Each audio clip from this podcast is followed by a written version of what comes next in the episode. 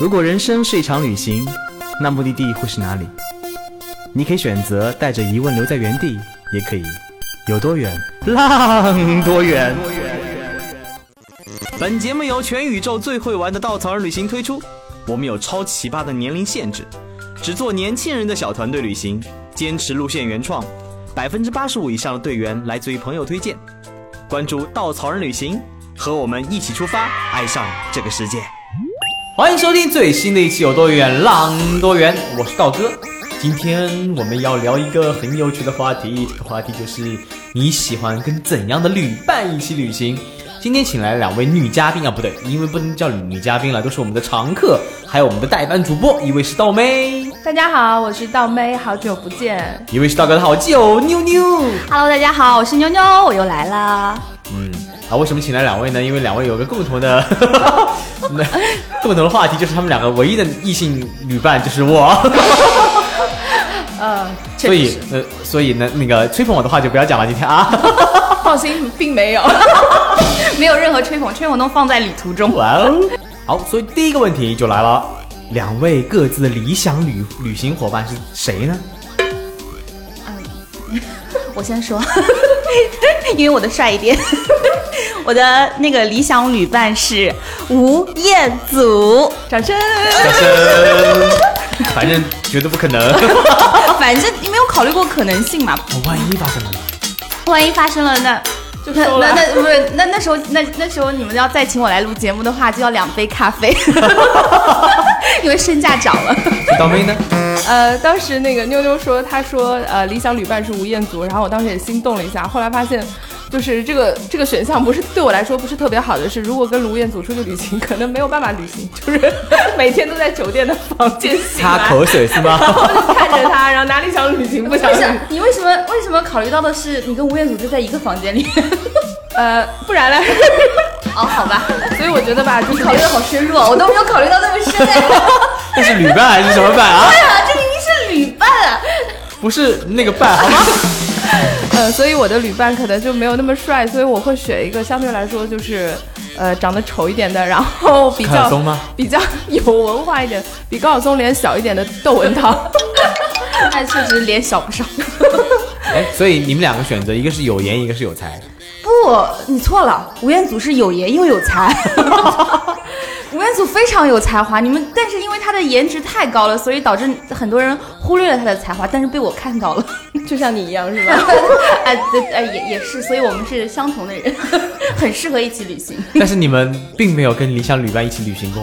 啊。那是我们幻想的呀，不是说了吗？我完全是自己想象中希望跟什么样的人，不考虑现实的可能性，就不能让我们因为现实。太残酷了，不行。其其实也还好，也还好，现实其实还可以了。不要这么说，明年我还得去。所以两位现实当中，仅仅我是唯一的异性伙旅伴，对吧？对，是，好至少我好荣幸的。真的吗？是我，因为我我这几年，并不是这几年，就是以往所有的旅行中间，只有跟道哥是跟他一起旅行啊，以前也有过，好像也有个别的异性。哦，当然这个异性已经那个，就是吧然后 对对对，忽然想到了一个人，脑海里忽然浮现了一个人，但那个不是重点 啊，只有道哥。呃，近几年来也只有道哥。我突然觉得好荣幸哦。对，嗯，所以那个这个话题到此结束了。哎，两位一个选择吴彦祖，一个选择窦文涛，所以你们的理想旅伴是什么标准呢？除了有才跟有貌以外，有有有才跟有颜以外，呃，因为当时说想挑谁，那都变成了一种是可能是一种就是自己的一种偶像情节，但其实真如果真的考虑现实的可能性的话，那嗯，道哥所有身上所有的特点就是我需要的那个旅伴的特点。哦，这以上这句话不是恭维，是真心发自肺腑，就是真的旅伴所需要的那种呃特点，就正好，因为就是我需要的这个旅伴，就是他可以。嗯，就比较有规划性，会会善于理财，然后会把整个的行程都安排好，然后就不需要我去动太多的脑子，所以这种，而且他又会开车，又识路，又知道东南西北，所以就这这个以上所有特点，就都是我所需要和我觉得必备的，其他我觉得都 OK 了。至于帅。嗯，也是帅的，然后那个 这句话说出来以后，旁边道妹在旁边翻白眼。不，因为道哥瘦了，瘦了以后真的日渐帅了，所以就呃，可能明年的旅行会开心一点。嗯，呃，如果是我的话，其实我还好，我不是很挑旅伴，因为我觉得我选道哥跟他一起旅行的原因，是因为他是我就是周围。呃，认识的人当中最会旅行的人，就比我会旅行，所以我就觉得跟着他就是比较不费脑子。因为道哥真的非常能干，就像妞妞说的一样，就是他什么都会，啊，具备了啊，嗯他还会对我还忘了，他还会拍照，就是等于说你根本不用带我出去旅行，从来不用考虑照片这件事情，就他除了哦，对他有一样不会，就是买东西，除了不太会买啊，东西，没关系，我们我们我们团队里有一个特别会买东西的，所以 就是我们简直我们我们有一个就是固定的搭子，这个里面每一个人几乎涵盖了就是我们在旅途中所需要的所有的功能里面每一项，这个人都具备了比较特别的这个功能，所以我觉得，所以我们那个团队可以一直一直旅行下去，也是因为这个原因。嗯，那我还要继续说我的吗？所以你除了你除了道哥以外，没有其他旅伴吗？暂时没有。我们抛开异性同性的那个旅伴呢？同性，同 性我我因为我同性旅伴，就是就也我也有一个就是呃同性的旅伴了，也有，但是在因为在跟同性旅伴旅行的时候，我充当的那个角色就会变成道哥，我那时候就会哎，想。对，有道理对，有就就因为是是这样，就是你在跟，因为我们相当于在就是在旅行中，我们比较起来会比他们会更可能，因为做这个工作或者是等等其他原因会更有一些经验吧，所以别人会把这件事情交给你来安排或者负责，然后就会导致你成为了道哥那个角色。所以在跟呃同性旅行的时候，我那时候就会觉得、哦、做道哥好累。嗯，同性啊，好像没有哎。绝育少女算吗？如果他非要算的话，我觉得他偶尔会可以算上一个旅伴，但是因为我们两个人都属于旅行上面都 OK 的，所以同性好像很少。可能我没什么朋友吧。然后我一想到要去旅行的目的地比较符合的就是道哥，所以还是会选道哥。对，然后、哦这么数起来，我跟你们俩的旅行真的好多。对呀我跟妞妞去过爬爬富士山，嗯去过北美，去过加拿大，去过欧洲好几次了，对吧？北欧、南欧、法、西欧，还去过哪？美国，美国，对，嗯美国。第一次就是美国，然后国内的也有，就附近的我们去过哪里？崇明啊还去过宁波啊之类的，呃这样自驾出去玩 去。对，好，你你你们俩之间就是连我都知道。不，因为是这样子的，我每我是属于那种记性很差的人，所以我非常喜欢做的一件事情就是发朋友圈，所以每次旅行我就会发朋友圈发很多，然后我当我再去想去翻的时候，我只需要去输关键字，我就知道哦，我什么时候去过哪里，那我就会记得。我真的很佩服道哥一点是什么，你知道吗？就是我就算我再喜欢那个地方，就是我很难记住那个地名，就是我好像说啊那个地方好美好美，但那个地方是哪里呢？然后但是道哥可以。毫无没有任何压力的，可以瞬间我说啊有有一次我特别记得我那个地方好漂亮，但我不知道啥，我说哎刀哥刀哥那是哪里啊？然后说他是立刻就能告说出那个地名，所以我就觉得可能有的时候就是在于这种就可能我做不到的事情，但是他能做到，我就觉得特别厉害。嗯嗯，还是在吹捧他。不是不是不不不，哎，后面没有那个对于旅伴的不喜欢旅伴什么吗？没有后面的那个提纲上写吐槽道哥已经被我删掉了。所以没有吐槽这件事，没关系，我可以私下吐槽。如果有如果有粉丝想了解那个道哥的其他的生活中等等啊、不一样的一面，请欢迎点击噔噔噔噔噔噔。其实我们今天想聊的主要话题就是一个旅伴需要什么样的素养跟素质，才是一个好的旅伴。刚刚也讲了，旅行当中有很多很多的角色，比如说有人要会开车吧，有人要会做行程吧，做攻略吧，订酒店吧，呃，算账吧，买买东西，呃，拍照、气氛、陪聊等等等等。我觉得每个人各司其职，可能是一个小的。一个好的旅行伙伴最重要的，包括我们刚刚也在聊，就是我们一直在说性格当中有四种颜色：红、绿、黄、蓝。然后正好妞妞是属于红色重的性格，然后我是黄黄红性格，就黄色更重一点。另外两个小伙伴，一个蓝色，一个绿色，所以四个人在一起呢，有有人会掌控，有人会负责，呃，什么都好，有人会负责气氛等等等等，就这样感觉就特别的融洽。然后倒妹跟我一起去过一次西班牙，班牙一次南美。对，然后西班牙那次我们是我跟三个哇三个女生玩，感觉我好好不专一。我睡，我还睡过道哥。那些年路上睡过的道哥，真的。这个大家不要误会啊，那个税，嗯，此睡非彼睡，只是卸一间就房而已是。字面意义的睡。对，其实在一间房我们是一起去旅行的时候，其实很，我们那时候去美国的时候，我印象中几乎都是四个人睡对，睡一我们都是间房四个人一直都睡一间房我跟。道哥可是两个人睡一间房的，不要说那种，呃这样现在现在 PK 吗？我也跟到我两个人睡过一间房，为什么要这样？现在我们不是在聊这个好吗？这节目好浮夸，真的是。这个节目这节目能不能播？浓浓的宫斗味。可能是因为延禧看多了延禧攻略看多了，不行。就那个 道哥刚刚从约旦那个工作回来，然后昨天回到房间，那么疲倦，第一件事情就是打开来爱奇艺，把三十二集以后就开始慢慢补。哎呀，听说什么皇后也死了，那个那个什么都死了，哎呀，就是感觉像没有社交货币了一样。是的，现在讨论的最多的话题就是，呃，就是《延禧攻略》。然后你觉得你是《延禧攻略》里的谁？我们不是要聊我们 旅伴，伴旅伴，旅伴，聊旅伴。哎我觉得我可以跟那个谁一起旅行，那就是延禧啊，不不不不，你这个就明显璎珞，璎珞魏璎珞魏璎珞一起旅行，因为他就是那种呃想说什么说什么，想做什么做什么，而且有仇必报，但是有有恩言必报的一个人。跟这样的人其实很爽，很爽快。对，看你们旅行，那你会被他弄死吗？你还会被他推下悬崖之类的？因为呃，其实道哥在二零一四年以前的旅行，更多时候是一个人，然后或者是结伴。二零一四年以后才跟就是跟朋友们一起结伴，那个固定的搭子去旅行。刚开始的时候其实挺焦虑的，因为经常会行程当中会有这个觉得自己没做好，那个觉得没自己自己没做好，就觉得那个时候的心。就总是会被很多外界因素所干扰、所影响，就经常会焦虑。这种焦虑会影响到队员，不是队员了，让大家心情也会也会有很强的掌控欲，觉得，哎呀，其实这种掌控欲我觉得就来自不安全，来自不安全感，来自那种自己的焦虑感。嗯，所以这也造成了我们曾经跟妞妞，嗯，在路上还吵过好几次。我经常跟我我经常说，就是其实旅伴很重要的一点在，而且尤其是我们很多年的旅伴，你就能感受到，因为我们平常生活中其实并没有很多的。大家各自工作也很忙，所以在旅行的那个过程中的时候，能感受到这个人一年一年的不断的在变化。即便我们一年一年都在吵，每一年，但是我可以，我昨天还跟我的朋友们在聊，说跟道哥旅行完了以后，我们每年分别在吵什么事，然后吵完以后发现，哎，真的虽然每年都在吵，但是吵的点都不一样了，吵的进步 啊，有进步了。然后因为那个点可能更高级了一些，然后我们吵的时间会越来越短了，就是和好的时间也会越来越快了。所以就是每个人都在变化，尤其在旅途的当中，而且就是。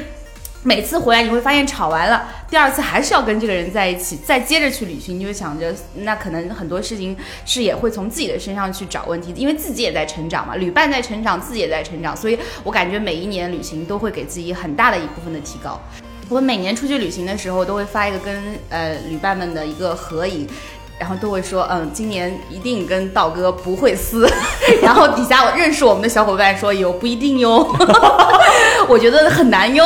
然后都用一种幸灾乐祸，然后到第几天都得问我撕了吗？我说没撕。结果我们上一次旅行开始就已经呃就已经没有什么就是有撕的，好像上一次是去加拿大，好像就没有没有过吵架、啊。对对对对，就、嗯其实去北欧那次也没有任何的，只是有有有，包括买鞋那件事儿有点不哎，对，只有其实那时候没有没有没有没有没有吵了，只是就是会有点不爽，但真的这就是一件很小的事情，已经觉得这件事情大家就只要各自过掉就好了，根本不需要再去有什么任何这种语言上的冲撞了。然后到加拿大就更没有对什么了，我听说很多那个旅行当中的闺蜜，经常会出去以后就回来就就、啊，就何止再也没有联系了。很多情侣回来以后也就分手了，因为旅行当中很重要一点就是你二十四小时在一起，是的，它的缺点跟优点是无限放大，情绪也是无限放大的，所以那个时候一点小事情会激发你那种。慌乱，而且在不安全的，就是你没有安全感，因为在不在一个舒适区，不在一个舒适的环境里面，很多时候你自己的状态也不一定那么好。对所以我回想起以前我们小事情争吵都是很小的事儿，什么小费啊、嗯买东西啊，我觉得买东西也会吵，真的是服了自己了。好像一场道歉大会。不是本来是吐槽大会，现在变成道道歉大会其实真的没有事就是家原谅彼此原谅彼此的，大家还是好朋友。放过彼此。没有，我记得我我真的那次，我其实因为我那个瞬间记得比较清楚的是，是我们第一次旅行的时候，一我们直接车子就开到旁边。那个道哥直接把车子停旁边，停在路边，然后说我们把话说清楚。等一下，等一下，道哥跟我旅行也有这样的情况。因为他是属于那种他不能够带着情绪开车，他觉得是为我们的安全着想，所以他希望把这件事情说清楚。但当时的情形是，那时候不是我跟他的一个直接的对照，是我们另外一位小伙伴，因为要去拉斯维加斯，感觉上我是跟所有人在撕吗？天哪！是你跟所有人没有没有，你没没没有没有没有没有没有，这点我要跟 道哥澄清，道哥没跟我撕过。那是因为你的问题，绝对不是因为他的问题，那是因为你能忍。我听说，我听说过倒妹是，我一直都听说过倒妹的最大的特点就是情商极高。没有没有没有没有，内心已经骂他千百遍了。对啊，就因为情商极高，你没有骂出来，没有骂出声，不然也是要吵的好吗？其实这几年在回忆那个旅行过程当中，跟很多旅伴相处的经过。那刚刚妞妞也说，我跟旅行旅行当的伙伴有过争吵，嗯，也没有那么多次啦。但是因为为什么会有这样的争吵？还有一点是，嗯，我觉得如果是朋友，你直截了当的把情绪说出来，双方沟通清楚，你未来还有做伙伴的可能，做朋友的可能性。你如果把情绪憋在心里面，或者说你不愿意去沟通，其实到最后结果的时候，你你可能就收其实丢失段友情沟通。是很重要的。我你记不记得第一次旅行的时候，因为这件事情，然后我还，我当时是背着他发了一条朋友圈，然后你 好幼稚啊！对我还知道这个，别人截了屏发给了我。我是多么的幼稚，我现在看到回想自己，就觉得哇，现在的我简直太优秀了。我觉得那时候简直他就是我。而且那那条朋友圈是我在我我我坐在马桶上，怎么气也气不过，想想还是很生气，然后在那倒了半天，然后发了一条，然后底下还有一个我们共同认识的朋友还在那说，他说道哥不是这样的人，他不是他不是这种角度。当时我就觉得这个人是这个人就是他，就是我当时就陷入在了一种的人的就是自己的一种那种思想的那种角度中，根本出不来。后来这个道哥就还来很认真的跟我沟通了，他还跟我说什么，你知道吗？他说妞妞你知道吗？我人生中是不能接受有人背着我发朋友圈说我坏话这件事，然后我心道哥你也很幼稚。我完全不记得我说过这个话了。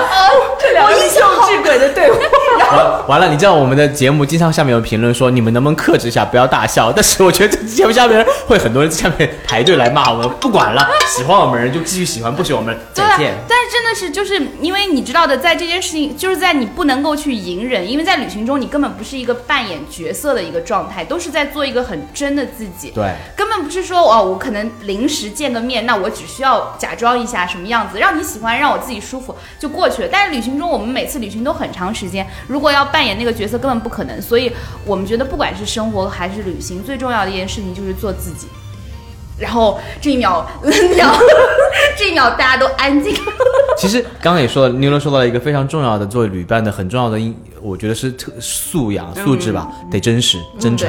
我觉得刻意隐瞒自己情绪，包括这样子，其实表面上嗨姐妹嗨兄弟，其实事后再什么拿刀子捅捅人家，回来再不做朋友，这样子不相往来，这种这种故事听得多了，其实这样的旅行反而就不是一次可以值得回忆的美好。是的，我像我现在一直以来，我都觉得就是过去几年每一年的旅行都是我人生中非常非常宝贵的回忆。现在想起来都有点想哭，因为今年没有旅行。但是这又再拿出来再去想的时候，你就会觉得，我现在真的有点想哭。等一下，我的妈呀，这是一个广告。你以前是幼稚鬼，现在也没有好到哪里去。主要是因为今年真的没有旅行，跟跟倒霉去了南美。他们来去南美应该是我。这还是一出宫斗剧啊！哦天，对不起，好了好了，对不起。以后道哥让给你。天哪！哎呀皇上，你麻烦重没有，新谈他今年他觉得隔太紧了时间，然后 对，主要是我们刚刚刚，因为那时候我们今年有一个新项目，所以真的是来不及，并不是因为我不想去。哦，好吧，真的是哭出来了，我的天呐，是有多委屈，所以你们知道旅行对我来说有多重要了吗？啊啊，天哪！所以下一个话题是，下一道题目，下一个话题吧一。直在收一直在收音吗？啊，那就收进去吧。呃，其实大哥还想分享一点，这么多年一起旅行，其实每个人都能见证别人的成长，也能见证自己的成长。有刚开始的时候，其实每个人对世界的认知是不一样的。你有自己的价值观、自己的世界观，甚至自己的行为判断标准。你很多时候会带这种色彩、这种标准去判断别人，对你会觉得为什么他会这样子，为什么他不会那样子？有些人会忍着不说，有些人会直接表达出来。我就是一个可能会放在脸上，但是不会说出来的人。但是现在想起来，就是当你看的多了，当你接触东西不一样，不一样的东西越来越多，你会越来越包容。这种包容会让你对别人的认知、对自己的认知会变得拓宽了很多的视野。你不会觉得这个不对，有存在即合理，而且每个人都有自己的生成长轨迹。所以有的时候，我也希望大家在旅行当中看到的一些跟你认知不一样的事儿，多一点理解，多一点包容，也会，也许你会发现原来跟你想的不一样。是的，刀哥在刻意拔高，对，因为刚刚刚刚我掉眼泪那一下情绪稳定，对，刚刚刚道哥说完那些话以后，我想说啊，我现在心，我现在情绪已经平复了，我现在已经没有眼影已。经花了。天，还好这是一个广播，这要是一个现场直播的话就完了。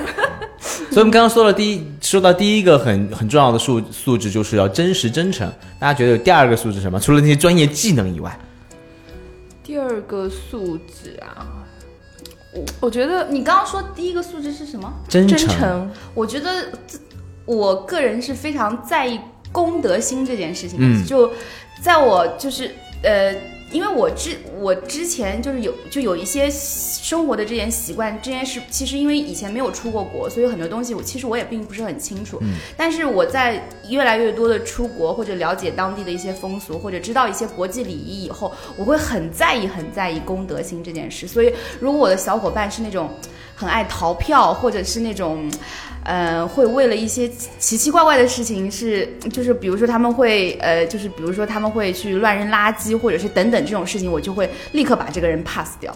就我这件事情对我来说很重要，所以我，嗯，这是我很重要的一件事。嗯，就是我可以理解为是一个共通的价值观。对对对嗯，啊，其实这点也是道哥很在意的，就是，嗯、也不能说自己多么公德心的一个人，可是往往在国际旅行当中，我是很自律的一个人，对因为我觉得很在，他很在意这个国际形象。对，很在意别人对中国人的看法，我也不知道为什么，就是那么的嗯偶像包袱。因为我觉得，呃，我们好不容易出去，得代表代表这个国家的素质，而且我愿意做好这件事儿，也希望能改变这个世界人看待我们的方式。所以往往往很在意这种事情。如果你随便就乱扔垃圾，我会给你提醒，就不要乱扔。但你要再怎么坚持这么做，OK，你永远不会成为我的旅伴了。可能这是我很在意的，就是共同价值观、共同的共同心这种东西，就还是要有素养啦。我觉得是。嗯，嗯对，好，所以我们说第二点，那个好的旅伴的，啊所以不用我说了是吗？哎，所以大威继续。我我只是来衬托你们彼此相爱的是吧？然后大威，你给我第三个你觉得的那个特质是什么？哎，我我是从另外一个角度，就刚刚说到的共同价值观，我是认可。然后第二个，我觉得因为就是因为毕竟不是一个人旅行，一个人旅行可能就是想干嘛就干嘛。然后我觉得有一个很重要的，可能我自己对于就是我觉得不要迟到，我有一点就是就是我觉得大家要相互配合，然后相互呃就是。包容嘛，就是如果说，因为毕竟是一个团体活动，不管是两个人也好，三个人也好，然后我其实是一个不太喜欢被别人就是拖时间的人，然后当然我我可以就是大家有自己的想法，你可以玩 A，我也可以玩 B，但是比如说如果我们约好了这个时间，我其实不不太喜欢就是等来等去这样子浪费时间。然后我觉得在这个部分的话，我觉得还有一个就是可能我希望好的旅伴是一个就是时间观念比较强的人，自理能力要稍微要有一些，然后不能就是什么都。不懂，然后或者是说自理能力欠佳的人吧，就是我觉得好的旅伴要有自理能力，也要有自理、自律和呃时间观念吧。我觉得这是一个好的旅伴一个蛮重要的素质，对我来说。那可能用用我的话来总结，就是这个人要有责任心。我觉得对自己负责，对别人负责责，对无论是安全、时间观念，起码你要有一颗心在那儿。比如说有些人迟到，他来了就大摇大摆的，我有什么错？你起码说声不好意思，起码你心中有这个意识，这很重要对对对，啊。嗯，我觉得这个挺重要的。嗯，所以有没有第四点呢？其他其实真还好，就没有什么特别，因为你也不可能说要求有多少，因为你知道对别人要求有越多，你其实别人也会要求你有越多，所以至于只有几个共通的点，大家都呃就可能互相都能够做到，但剩下来的，我觉得很多的时候还是在旅途中可能就自行发挥了，就不需要有那么多的限制。所以大家有没有发现，其实你们往往对一个好的旅伴的要求，往往来自于对自己的要求。当然，当然，当然了，我就是优秀的人了，没有办法。其实就是一个你的一个一个反射吧，我觉得就是你对自己要求是比较有责任心的，要求自己是一个靠谱守时的人，要求自己是一个真诚有靠嗯这样的人。其实你往往也希望旅伴是这样的人。是肯定是这样，你不可能说哦，我我肯定我我希望我希望对方是怎么样，但我自己完全做不到，那这个别人那会怎么去想？所以我们说，好的旅伴应该是共同的三观，然后共同的价值观，但是呢，有不同的性格，嗯，然后不同的角色分工，然后真诚，这可能是一个好的旅这伴标准就跟人生旅伴 差不多。这，所以他们经常有有句话，如果能找到这样的人，我们就不会被收单身税了。刚刚才得知到要收单身税这件事情，不是他们。我曾经听过这样一句话，就是说，如果一个好的旅伴可以成为你的好的人生伴侣，但是一个你可能你生活中的伴侣并不一定能够成为你好的旅伴。嗯这我觉得这真的是一件非常重要的事情。嗯那你觉得旅行当中哪些同行的人的做哪些事儿你是完全不能忍的呢？完全不能忍啊！就会就一超过一下啊，让你抓狂之类的。完全不能忍，不能忍，就是花我的钱。我我我比较不能忍的就是呃就是不太顾就是不太顾大家的感受，或者是就是就是比如说呃去旅行的时候，就是他只顾他自己。但他不考虑我，或者不考虑别的旅伴，他就是当下的时候只考虑到自己，我就会觉得我们既然是一起出来玩，大家是一个共同的一个整体，并不是就是在尤其是在一起集体活动的时候，不能光考虑自己，要考虑到别人，不能光顾着自己嗨，所以就可能有的时候会在这件事情上会比较那个。其他的，至于，因为我至今为止就是没有过那种就是说旅行回来。呃，就我因为旅伴本身也少，然后 然后那个对对对，不是没有朋友，我朋友很多，妞妞的朋友圈有五千个朋友，虽然只有朋友圈不代表朋友数但只有三十四个异性。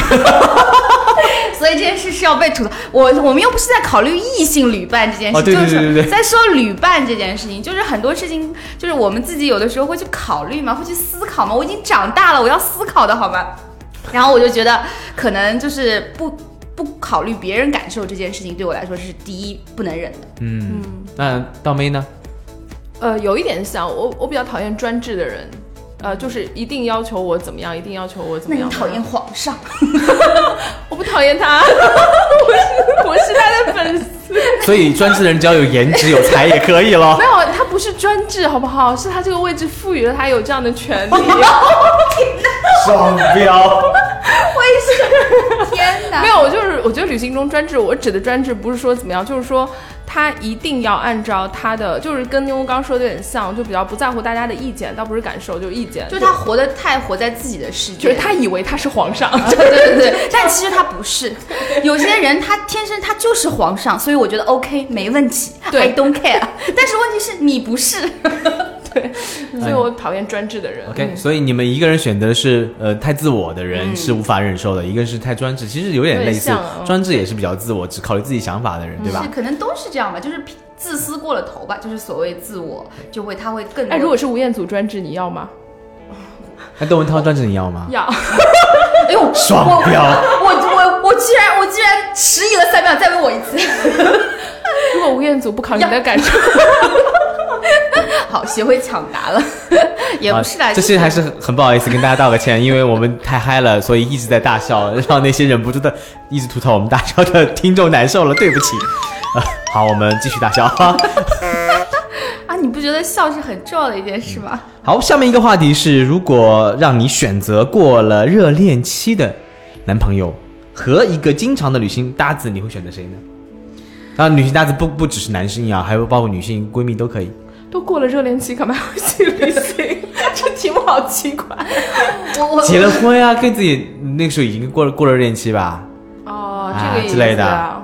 我曾经身边有一些朋友，就是他们自己从来不跟自己的老公旅行她都只跟自己的闺蜜或者跟呃，当然只跟闺蜜，就是可能她们的老公也不太会介意她们跟男生旅行吧，所以她们都会只去跟闺蜜旅行，不太跟她自己的老公旅行。我非常非常非常仔细的想一想，如果我以后。啊，首先，因为我希望我自己以后的男朋友是可以跟我一起旅行的，但如果实在找不到，因为毕竟要收单身税了，我可能会忍一忍，随便嫁一个的话，那我觉得我会选 选道哥，还是 只要只要我老公同意，也不能为了道哥离婚是不是？不然又要收税了。所以我觉得可能还是会选旅行搭子。当然会在就是如果旅行搭子的这个前提，也不会会考虑一下，会问一下呃另一半的意见，他同不同意了。如果同意的话，当然我觉得是跟旅行搭子一起旅行会更舒服。然后其实呃刚刚讲了那么多旅行搭子的故事啊，然后呃我觉得很多人喜欢旅行，但可能每个人迷恋旅行点都很不一样。有些人迷恋远方大山大水，有些人钟爱旅途中的偶遇，有些人喜欢文化，喜欢历史，有人喜欢吃吃喝喝、买买逛逛。我但是我相信很多人都希都希望能在路上有人陪伴，能跟自己无论好朋友、好旅伴、嗯闺蜜、基友，甚至自己的热恋或者老公老婆一起旅行，从中能找到他们身上一不一样的点。我觉得如果能找到真的是跟你三观相合，尤其是完全能性格相投，又能路上产生火花、开开心心的旅伴，这是人生中难得的一件事儿，也很重我觉得也是能让你生活当中多了很多乐趣的一件事儿。所以也希望所有听我们节目的人都能在旅行当中找到好的旅伴。如果没有的话，来到讨人呀。道哥，你值得拥有。他们可能说这句话会觉得有点有点硬，那就由我来说吧。稻草人，您值得拥有。因为稻草人里面，我主要是我们有年龄限制嘛，很多志同道合的伙伴都会在这里，然后你会在这当中找到很多很多。你知道他们说稻草人是行走中的非诚勿扰，有听说过这件事吗？呃听说过，听说过。然后你知道还有人会来问我说，你知道稻草人哪条线报哪条线路里面那个单身男生多吗？我说你问我，我如果知道的话，我不就早就去了吗？所以现在那个破除这个迷信。对对，破除这件事情，每条线路都很多，快点来报名，这又是一个很硬的。钢铁一般的硬。所以我觉得旅伴那个旅，你可以理解为旅行，你可以人生的旅途。我觉得如果你在旅行当中两个人很好相处，其实生活当中一定会成为好朋友。是反之不不亦然。对，所以如果检验一段感情、检验一段友情、检验一段爱情，最好的方式跟他去旅行吧。然后恭喜，也祝福大家都能在旅行当中找到你的那个人，希望找到你的吴彦祖、毕业窦文涛。那个千万不要老是跟道哥旅行了。不是你，有时候我在想，我等等到有一天我有男朋友，然后但是我的男朋友他很介意我跟道哥旅行的时候，那时候我应该会很痛苦的。如果吴彦祖跟你讲这话，你肯定不会痛苦的。对，如果但是问题是吴彦祖他已婚了嘛，所以就不可能。就如果是个未婚的吴彦祖呢，跟你说你不允许跟道哥一起旅行，好，我们今天还是还是这个还需要吴彦祖？节目到此结束了，不要听这话。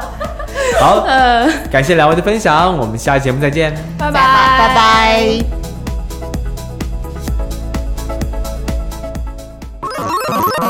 请搜索“稻草人旅行”，和我们德艺双馨、颜值出众的领队一起出发，爱上这个世界。